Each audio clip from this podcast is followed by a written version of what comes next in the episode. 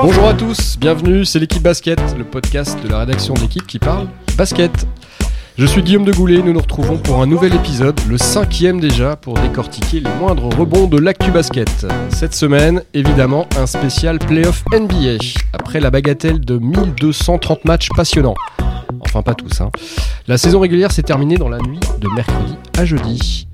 Place aux choses sérieuses, avec les 16 meilleures équipes de la ligue qui vont en découdre sur 4 tours au meilleur des 7 matchs. Avec le printemps, c'est donc le retour des nuits blanches, des scénarios de dingo et des braquettes. Et nous aussi à l'équipe, on s'est amusé à imaginer à quoi pourraient ressembler les playoffs version 2018. Allez, rassurez-vous, pour me lancer dans cette expédition, je ne serai pas tout seul.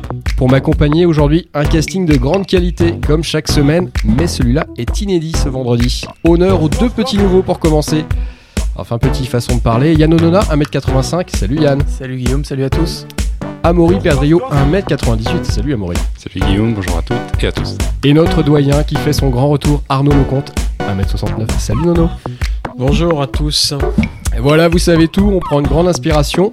3, 2, 1, début du game. Allez, on attaque directement par la conférence Est et par la meilleure équipe de l'Est qui est, petite surprise, canadienne. Toronto-Washington, ce sera la première série à l'Est, avec ses deux stars côté Raptors, Kylori et Demar de Rosanne. Une question simple, messieurs, est-ce que c'est l'année du Canada? Qui se lance? Yann? Je te change chaud patate là sur les, sur les Raptors. Est-ce que c'est l'année du Canada? En tout cas, c'est euh, une surprise. Euh, comme tu disais, Guillaume, euh, Cleveland dominait les débats. LeBron James dominait les débats en fait depuis 7 ans dans la conférence Est, puisqu'il dispute la finale tous les ans. Toronto a affronté Cleveland plusieurs fois ces dernières saisons en playoff sans jamais réussir à, franchir le cap. Ça peut être pour cette année. Pourquoi? Parce que les Raptors ont changé leur manière de jouer. Ils font partie des meilleures, euh, des meilleures attaques dans l'NBA, mais aussi, aussi des meilleures défenses. Et le duo a changé son jeu. On distribue mieux la balle, on donne plus de passes décisives. Donc on a légitimement le droit de croire au moins à une finale NBA cette saison. Alors quand je regarde le petit bracket hein, qu'on s'est amusé à, constituer, je vois Toronto 4, Washington 0. Amaury, Washington, ils prennent pas un match euh, pour toi sur cette série? Pour moi, sur ce bracket, ils en prennent un euh, pour la forme. Je pense que ils, partent de trop loin avec la blessure de, John Wall. Toronto euh, s'est stabilisé sur les dernières années. Là où je diffère un peu dans le discours euh, par rapport à Yann, c'est que je pense que c'était plutôt attendu que Toronto soit à, cette place-là à la fin de la saison, compte tenu des blessures et des difficultés des autres équipes. Donc c'est une semi-surprise. Et après, la pression est sur leurs épaules. Ils doivent prouver euh, qu'ils ont été au même niveau sur les trois dernières années et un peu plus cette année. Pour moi, Washington, c'est une formalité et ce sera à partir des demi-finales qu'on pourra discuter. Arnaud, Toronto, tu les vois aller jusqu'où? Jusqu'en demi-finale, finale de con, finale NBA Ils sont à l'abri d'un accident euh, jusqu'au deuxième tour. quoi. Euh, évidemment, ils vont, ils vont passer l'obstacle Washington sans difficulté. Euh, en revanche, le deuxième tour, euh, normalement, ce sera, ce sera Cleveland, euh, sauf erreur.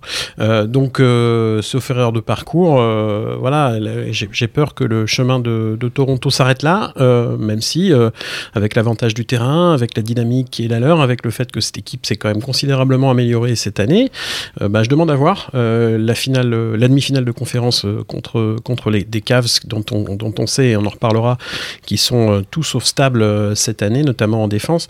Donc je pense que Toronto a un vrai coup à jouer au, deuxième tour. Après tout, euh, je crois que les Raptors n'ont jamais été aussi forts euh, que cette saison, même si leur bilan contre les meilleures équipes de la ligue n'est pas si fantastique que leur première place à l'Est le, laisse entendre. Néanmoins, c'est la meilleure saison historique. Ils ont une vraie dynamique, ils ont... Un vrai public aussi. Ils ont un vrai public depuis longtemps déjà et qui effectivement va être euh, chaud patate pendant ces, ces playoffs. Ils ont aussi euh, un banc qui s'est vraiment euh, considérablement amélioré. Il y, a, il y, a, vraiment une équipe complète. Ils sont, c'est pas seulement comme c'était à un moment donné une, une équipe de, d'arrière, contrairement à certaines autres équipes de la ligue dont on va parler plus tard. Donc je pense que Toronto a un vrai coup à jouer. Maintenant, la raison me fait penser quand même que, que les Cavs auront leur tête au deuxième tour. Allez, on enchaîne après le numéro 1 de la saison régulière à l'Est. Le numéro 2, c'est évidemment les, Celtics de Boston, qui seront opposés dans ce premier tour aux Bucks de Milwaukee. Alors, la dernière fois que les deux franchises se sont affrontées, c'était dans les années 80, c'était même en, 1987. J'y étais. C'était bien Ouais, c'était une belle série. la, question, la question est simple, euh, Yann. Ça va être Yann du coup, hein, parce que là, franchement, c'est pas possible. la question est simple, Yann. Est-ce que même privé de Kyrie Irving, les Giannis Antetokounmpo et les Bucks euh, pourront profiter pardon, de cette absence pour, pour passer, pour surprendre et sortir les Celtics? Alors, il y, y, a un adage en NBA hein, qui dit souvent que l'équipe qui a le joueur le plus fort euh, dans, dans l'ensemble d'une série doit gagner la série. Et on est exactement, je pense, dans le contre-exemple. C'est-à-dire que Boston, euh, je vous rappelle, le premier match de la saison, au bout de 5 minutes, perd sa meilleure recrue, une de ses meilleures, pas sa meilleure recrue, mais euh, son sa deuxième meilleure recrue. Voilà, Gordon Hayward. Et finalement, les blessures se sont accumulées euh, ce sont, euh, du côté de Boston. Irving, Hayward, Marcus Smart, Daniel Tice, même si c'est euh, secondaire. Et pourtant, il termine quand même deuxième de la conférence. Donc on voit qu'on a affaire à une équipe qui défend. On voit qu'on a affaire à une équipe qui est, Qui est bien coaché. excellemment bien coachée euh, par Brad Stevens, qui, je vous rappelle, quand il était arrivé, on lui avait demandé de tanker un peu la saison. Et finalement, il avait fini euh, au port des playoffs ou en playoffs, je me souviens plus exactement. Donc, on a du mal à croire quand même euh, à Milwaukee qui a passé une saison un peu difficile, avec notamment le débarquement de Jason Kidd, son entraîneur, en milieu de saison. Euh, oui, j'ajouterais euh, pour conforter un peu ce que vient de dire Yann, qui était, remarquable, c'est euh, que Milwaukee n'a pas gagné une série de playoffs depuis 2001. 16, 17 ans.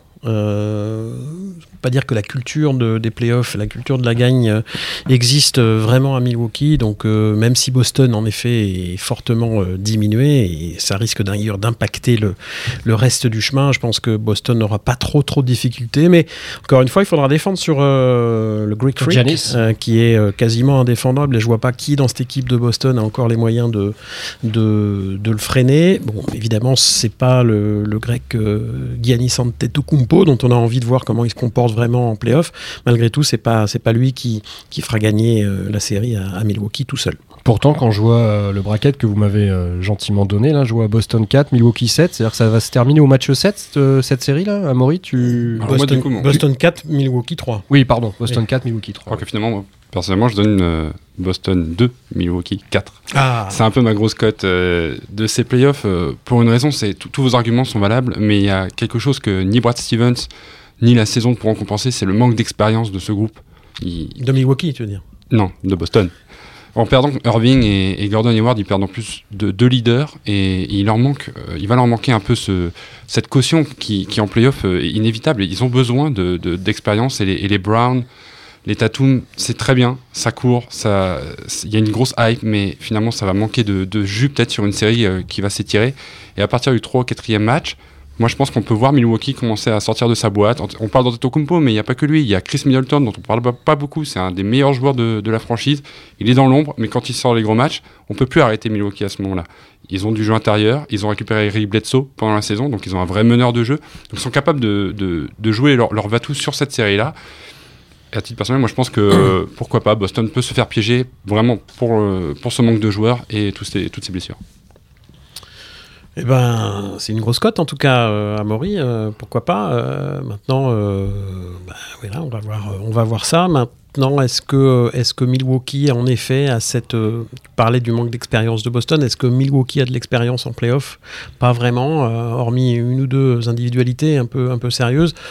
Bon, moi, j'ai vraiment du mal quand même à, à voir le, la surprise de, de- de- du premier tour parce que ce serait vraiment la grosse surprise malgré les blessures qui ont, qui ont atteint Boston. Je, je la vois mal. J'ajoute qu'ils sont quand même à deux partout sur euh, la saison régulière. euh. Oui, bon, ça. On sait que ça peut être anecdotique ou pas. On parlait de joueurs qui avaient l'expérience des, playoffs. Je vous propose de passer sur un joueur qui a un petit peu de vécu en playoffs. Euh, son prénom c'est LeBron, son nom c'est James. Il n'a pas loupé une finale NBA depuis euh, 8 ans. Donc il n'a pas loupé une finale de conférence S non plus depuis 8 ans évidemment. Franchement, à part la défense un peu suspecte euh, des caves, est-ce que euh, Indiana, est-ce que les Pacers ont un autre argument euh, pour créer la sensation, pour créer la surprise, Yann? Je suis tout à fait d'accord avec toi, Guillaume. Euh, je pense que la défense, euh, la mauvaise défense de, de Cleveland, c'est la seule chance, c'est la seule petite brèche euh, dans laquelle peut espérer s'engouffrer Indiana. Cleveland encaisse 110 points par match. C'est beaucoup. C'est beaucoup trop. c'est beaucoup trop. Lors d'un match, ils ont même encaissé 148 points. Une défaite à domicile contre Oklahoma. Donc c'est sûr que du côté d'Indiana, euh, on peut compter jouer là-dessus, mais en dehors de ça, il faut prendre en considération qu'Indiana a déjà réussi sa saison. Euh, C'est-à-dire, on les attendait pas forcément en playoff, ils ont subi quand même un gros coup dur avec le départ de, Paul George pour Oklahoma City, et finalement, ils ont découvert en, Victor Oladipo, et, qui a bien été euh, épaulé par Domantas Sabonis, le fils de Arvidas, ils ont réussi une saison déjà inespérée. Donc être là, c'est déjà une réussite. Euh, arracher un match ou deux matchs, euh, ce serait déjà, ce serait fantastique, je pense, à leur niveau. Euh, plus loin, on a du mal à y croire. On en revient toujours à la même chose. Est-ce qu'une équipe aujourd'hui est capable de battre LeBron James quatre fois sur une série de playoffs? Il est dans quel état de forme, Maury LeBron James C'est la première fois, je crois, qu'il a terminé une saison régulière en ayant joué tous les matchs. Est-ce qu'il n'est pas un petit peu fatigué en ayant porté les Cavs, euh, même s'ils sont pas premiers de la conf, on a compris, hein, ils sont, Fatigué peut-être, mais ils sont quatrième il est au sommet de son art. Il, il a peut-être produit une des plus belles saisons de toute sa carrière. Il domine dans tous les aspects du jeu. Il a un shoot fiable, que ce soit à 2, à 3 points. Il est capable de servir, capable d'influencer de, tous les côtés du terrain. Et, et l'ambiance, le parfum des playoffs, ça, ça va, il, il va inspirer ses, ses coéquipiers. Il a, il a un effectif qui est taillé pour les playoffs. Kevin Love qui a revient. été recomposé, hein, on le rappelle, en cours de saison. Ils ont changé pratiquement la moitié de leur effectif, mais euh, à chaque fois, c'est des, des joueurs qui viennent euh, pour remplir un rôle précis, et finalement, tout ça, ça va, ça va, ça va reconstituer le puzzle qui, leur manquait en début de saison. Donc au final, c'est LeBron James en chef de file, mais on récupère Kevin Love, on a Jeff Green qui est capable de faire très très mal des deux côtés du terrain, Rodney Hood, je pense que c'est une, très très belle recrue en provenance de, Utah, et derrière, ils ont un banc que n'a pas vraiment euh, Indiana euh, sur, ce premier tour. On peut dire ce qu'on veut de Domantas Sabonis ou, ou Glenn Robinson ou même peut-être Lance Stevenson, mais comme le dit Yann, quoi, sur une série de playoffs où il faut aller battre Cleveland quatre fois, donc trois fois chez eux, ça me paraît juste mission impossible. Et puis qui défend sur LeBron James dans cette équipe d'Indiana qui, qui essaye de défendre sur lui? On peut imaginer un, un Thaddeus Young ou voilà, ça pourra pas être Oladipo, ça peut être ça peut pas être Bogdanovic. Il y a personne qui physiquement va pouvoir s'opposer à lui. Personne. Y a-t-il- un joueur sur- dans toute la ligue Oui, c'est qui la peut question. s'opposer à lui hein? Boris Diaw. Oui, mais il est Ouais. plus dans la ligue. Enfin, je... Je suis pas sûr que. Les dernières infos, il joue à Levallois. Euh, oui, oui. euh, moi, ce que je voulais euh, ajouter à, ce que dit Amaury, c'est que Indiana, malgré tout, et, Cleveland ont fait une saison relativement similaire, puisque y a, je crois qu'il y a deux victoires d'écart, il me semble, entre les deux, entre les deux franchises. Donc c'est toujours pareil. C'est du, du 4-5 sur un premier tour. C'est toujours très serré. On va le voir à l'Ouest, ce sera un peu pareil.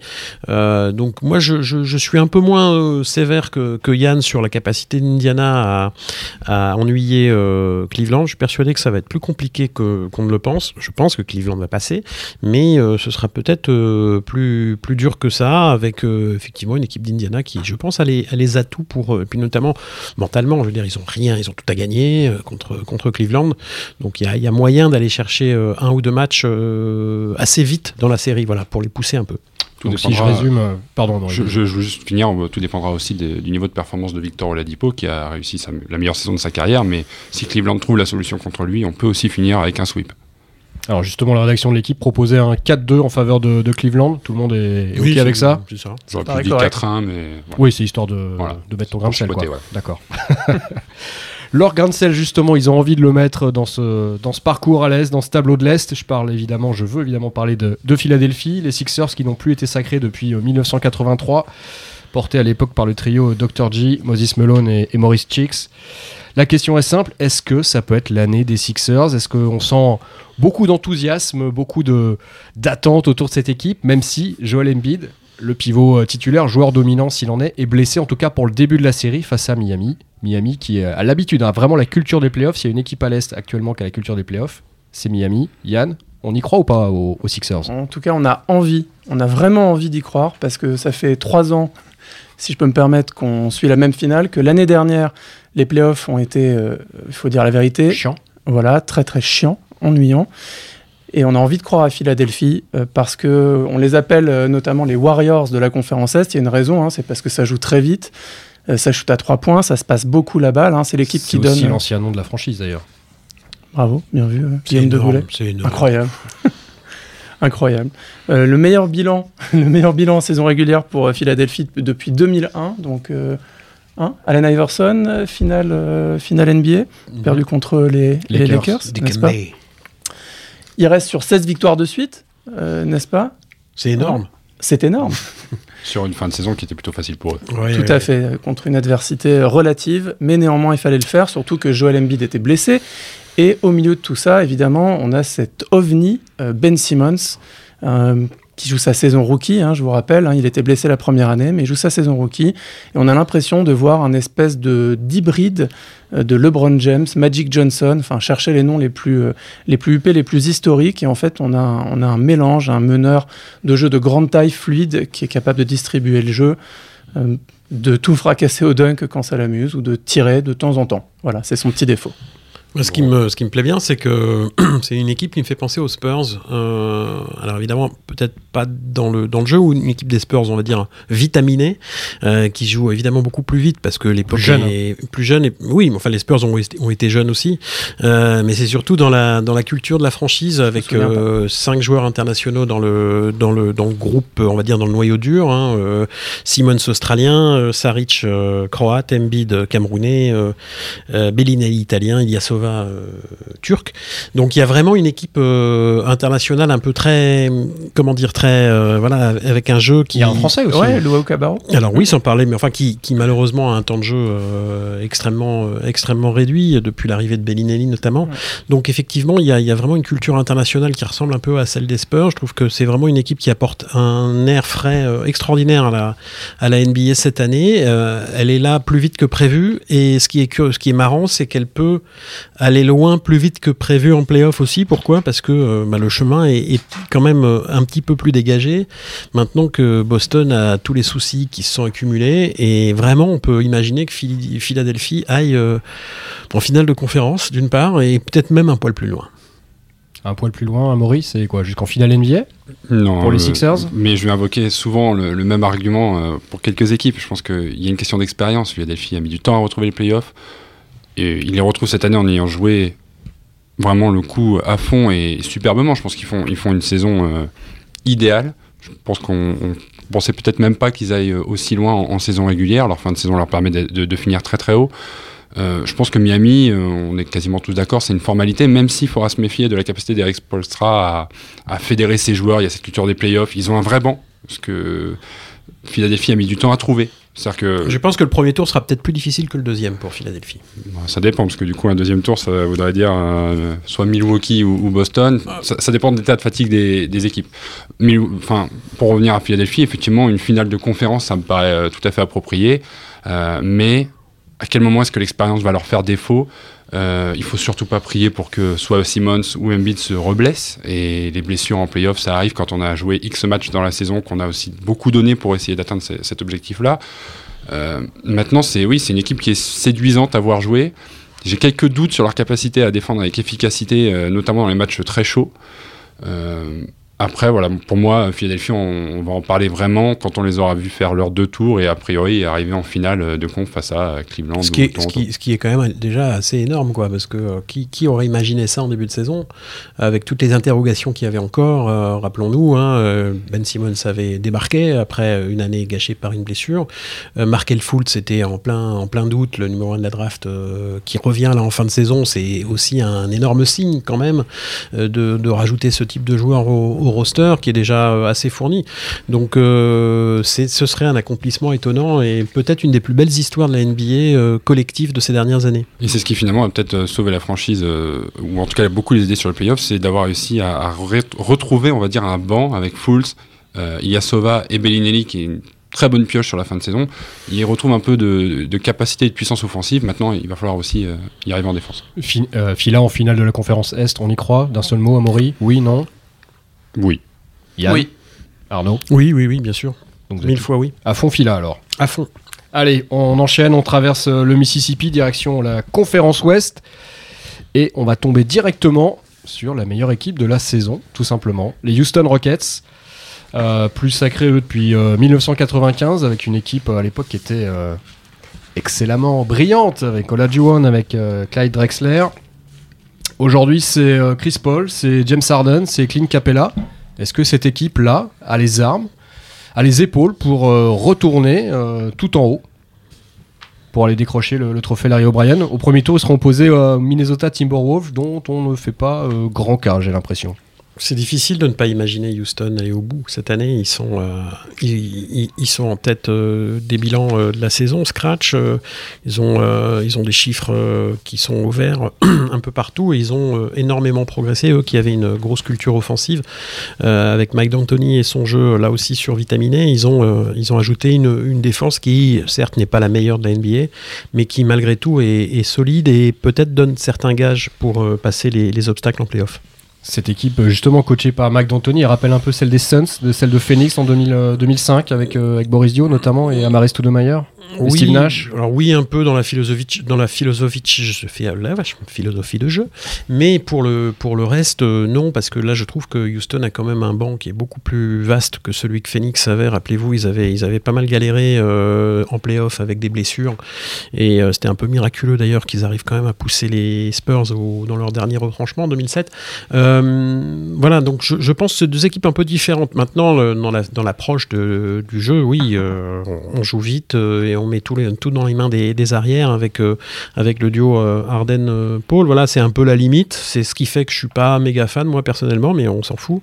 Peu importe, l'important, c'est qu'ils aillent loin. Et je crois que cette année, quand même, ils ont, des, ils ont de forts arguments. Donc c'est pour ça que moi, je, je mise sur une victoire facile contre Minnesota au premier tour, parce que je vois pas comment Minnesota peut prendre ne serait-ce qu'un match, peut-être un, allez, maximum, pour faire plaisir. Euh, et ensuite, bon, je pense qu'il y aura pas trop de soucis contre Utah ou contre OKC. Et ensuite, bah, il y aura le grand affrontement probablement contre les Warriors, qui sera la mère de toutes les batailles de l'Ouest. Et on verra euh, effectivement si Houston a vraiment progressé et est capable d'aller chercher jusqu'au titre derrière. Même regard, Yann, euh, les Wolves hein, qui retrouvent les, playoffs pour la première fois depuis 2004. Euh, ils ont été battus par les Lakers à l'époque. ils n'ont aucune chance, à ton avis, d'arrêter la marche en avant des Rockets? Non, on voit pas du tout comment. Moi, je suis plutôt sur la ligne du, coup de balai, du sweep. Hein. Je vois pas comment ils pourraient prendre un match même s'il reste sur l'euphorie de la qualification euh, en prolongation dans le dernier match de la saison régulière contre Denver. Donc évidemment, ils vont vouloir, euh, vont vouloir faire plus, mais est-ce qu'ils ont vraiment les arguments? On les attendait euh, un peu plus haut, notamment, notamment le duo Carl Anthony Towns et Andrew Wiggins. Towns, le pivot, a été à la hauteur de ce qu'on attendait, mais Wiggins, c'est un peu une éternelle déception. Voilà, un peu une carrière sinusoïdale jusque-là. Euh, il fait des très bonnes performances un soir et il se plante complètement le lendemain. Euh, ces deux joueurs n'ont aucune expérience des playoffs. Donc je pense que c'est une simple, simple visite. Les loups vont se faire croquer d'entrée, Amaury? En fait, je suis un peu entre les deux. C'est-à-dire que ouais, le 4-0 pour moi est probable, mais le, fait de rester sur cette qualification un peu inespérée, il récupère Jimmy Butler, donc euh, bon, il y a peut-être une sorte d'émulation qui va se mettre en place. Je, Coaché par Tom Thibodeau. Bon, Thibodeau a l'expérience, mais j'y crois pas trop. Après, il y, y, a vraiment un gros problème, c'est que Minnesota ne sait pas défendre. Et face à une équipe qui est aussi puissante offensivement que Houston, ça va forcément poser problème. Et surtout, ce qui est admirable chez, chez Houston euh, cette saison, c'est les, les go-to guys du banc. C'est les, les Rick Gordon, c'est Gerald Green qu'on n'attendait pas à ce niveau-là dans cette équipe-là. Euh, donc ils ont, ils ont de quoi faire en fait avec le deuxième 5, ce que ne pourra pas se permettre Minnesota. Donc accrocher un match dans l'euphorie, oui. Deux, ça, ça reviendrait presque à l'accident pour Houston. Et de là, aller voir éliminer, euh, c'est hors de question. Le seul défi euh, pour Minnesota, c'est d'être capable de prendre moins de 110 points sur un match.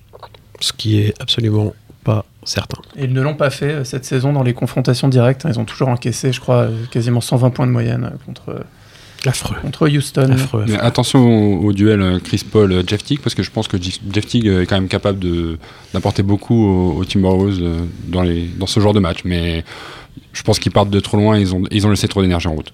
Attention aussi au duel suivant, celui qui opposera le champion sortant, champion 2017. Golden State Warriors face au champion 2014 les, les San Antonio Spurs, j'y y arriver, qu'on avait annoncé, qu'on a annoncé vieillissant, presque, presque fini.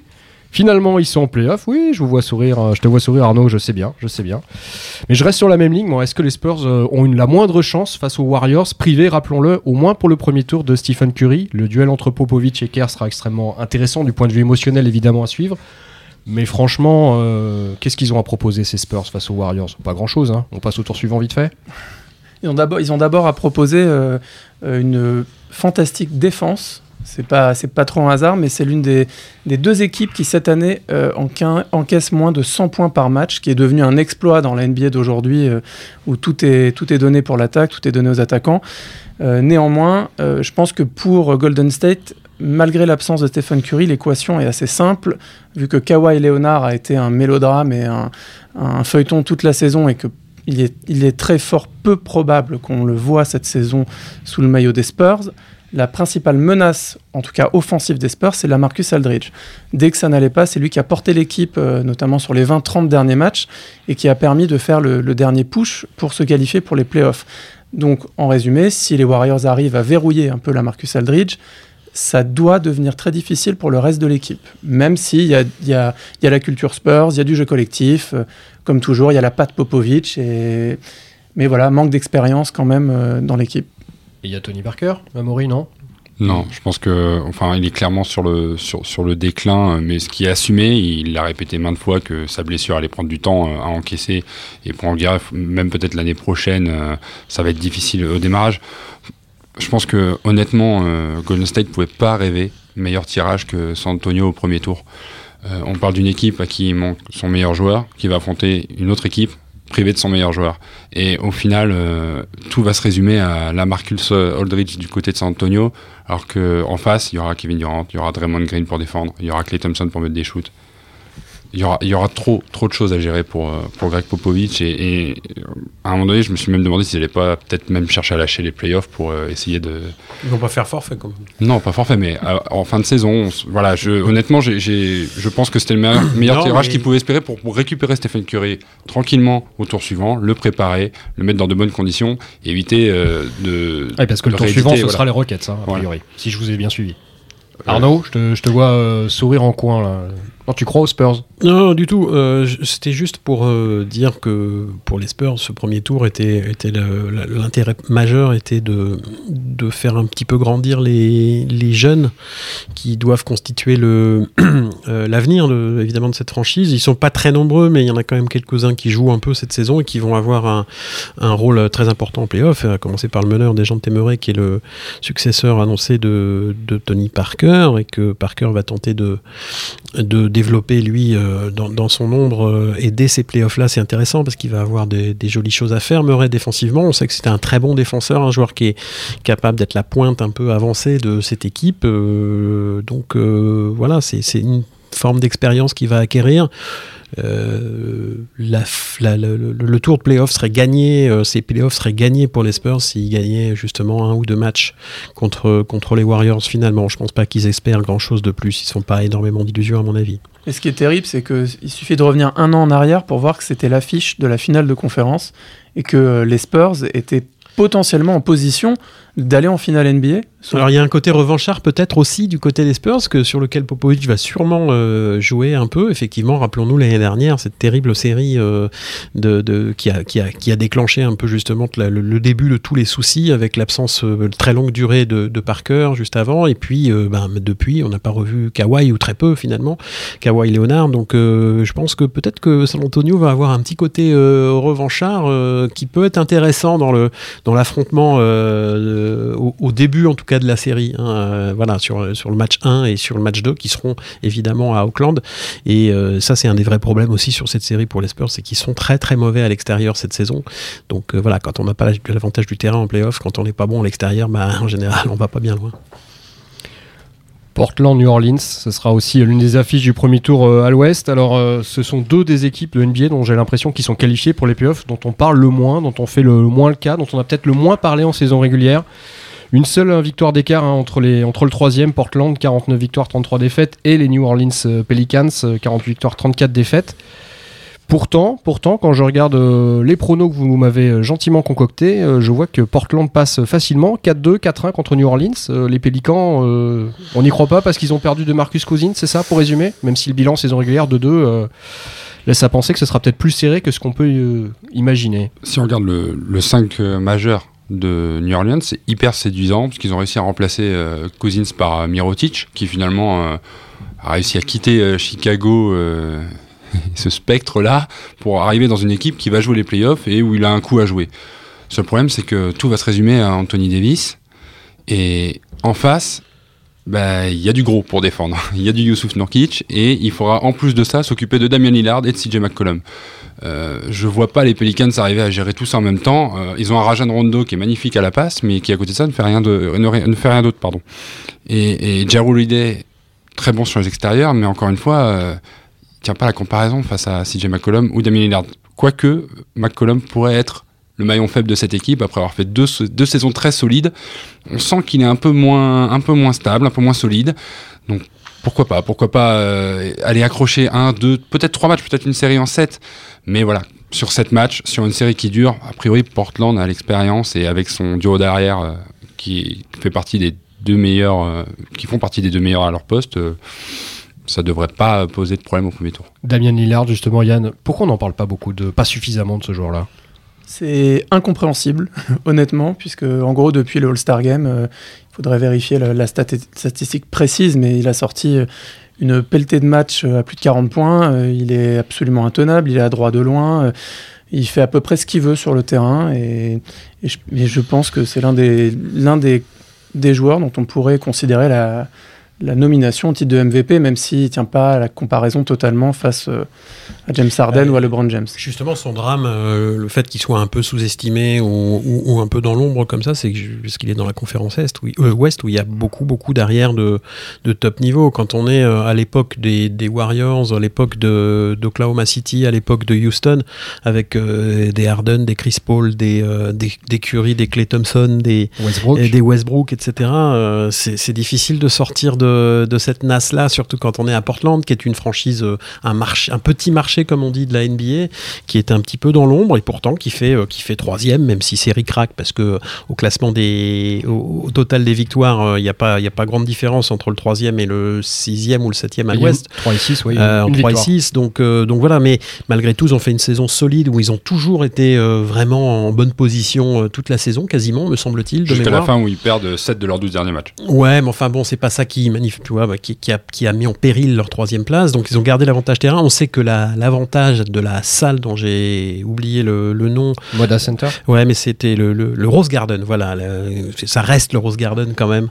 Euh, parce que parce que c'est une salle magique. J'ai eu la chance d'y aller, voir jouer, euh, voir jouer les, les Blazers à l'époque de Nicolas Batum et de, et de Brandon Roy et, franchement franchement non pas de Clyde Drexler. Quoique si peut-être. Non c'était pas encore euh, Clyde Drexler. Enfin c'était avant euh, avant le départ de Drexler aux Rockets effectivement.